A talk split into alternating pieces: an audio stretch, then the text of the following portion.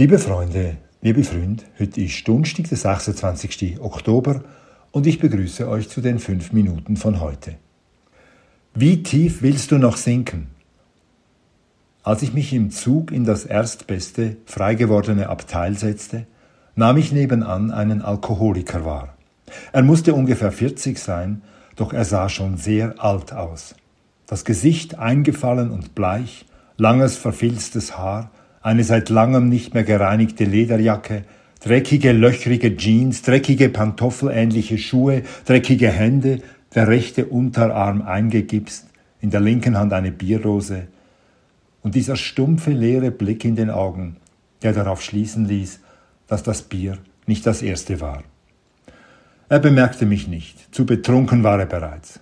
Den Oberkörper nach vorne gebeugt, stierte er vor sich hin, und mein erster Gedanke war, ihm zu sagen, wie tief willst du noch sinken?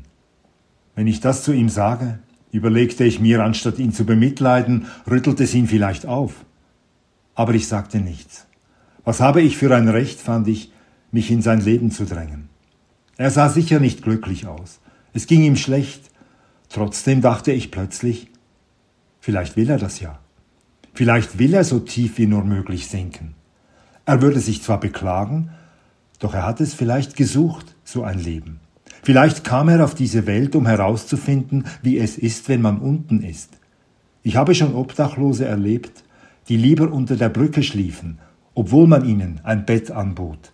Sie wollten ihr Obdachlosen-Dasein behalten. Der Mann merkte nicht, wie sehr er meine Gedanken beschäftigte.